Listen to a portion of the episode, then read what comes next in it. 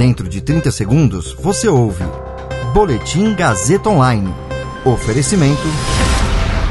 Se você tem muito o que dizer e quer escolher uma profissão para dar voz às suas ideias, a Faculdade Casper Libero é o seu lugar. Jornalismo, publicidade e propaganda, relações públicas, rádio, TV e internet. Todas as possibilidades abertas. Acesse casperlibero.edu.br e conheça as infinitas rotas que o mundo da comunicação oferece. Comunicação é mais do que uma escolha, é um modo de existir. Agora você fica bem informado e atualizado. Está no ar o Boletim Gazeta Online. Ministério da Saúde volta atrás e passa a não recomendar vacinação de adolescentes sem comorbidades.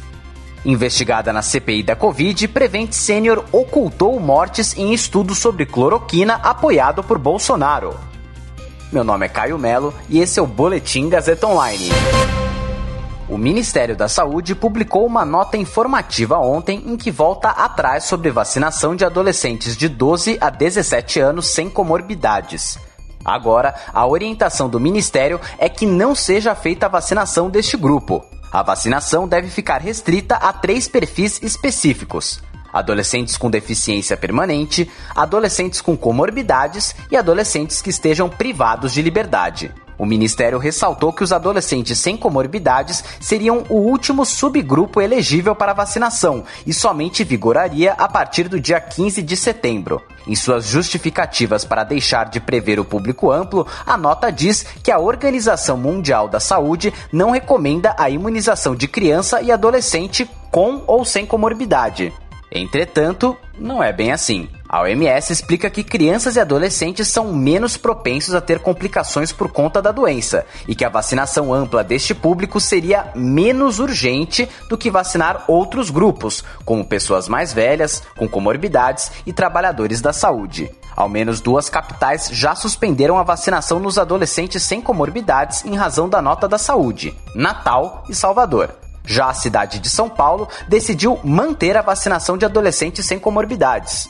De acordo com o secretário municipal, há vacina em estoque para completar a proteção com primeira dose, pelo menos dos adolescentes. Pela estimativa da secretaria, será possível terminar a vacinação desses adolescentes até amanhã.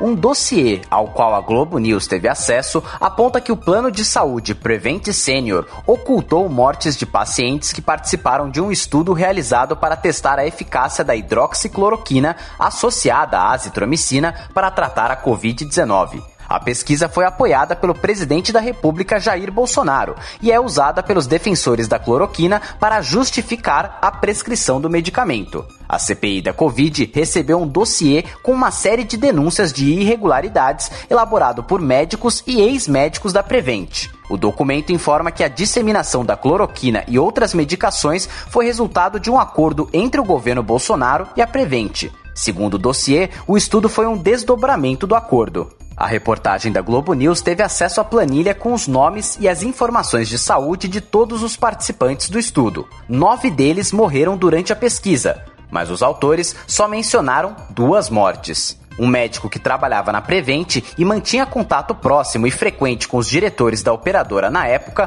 afirmou à Globo News que o estudo foi manipulado para demonstrar a eficácia da cloroquina. Segundo ele, o resultado já estava pronto bem antes da conclusão do estudo. A CPI ouviria hoje o diretor executivo da Prevent Senior, Pedro Batista Júnior, mas ele informou que não vai comparecer.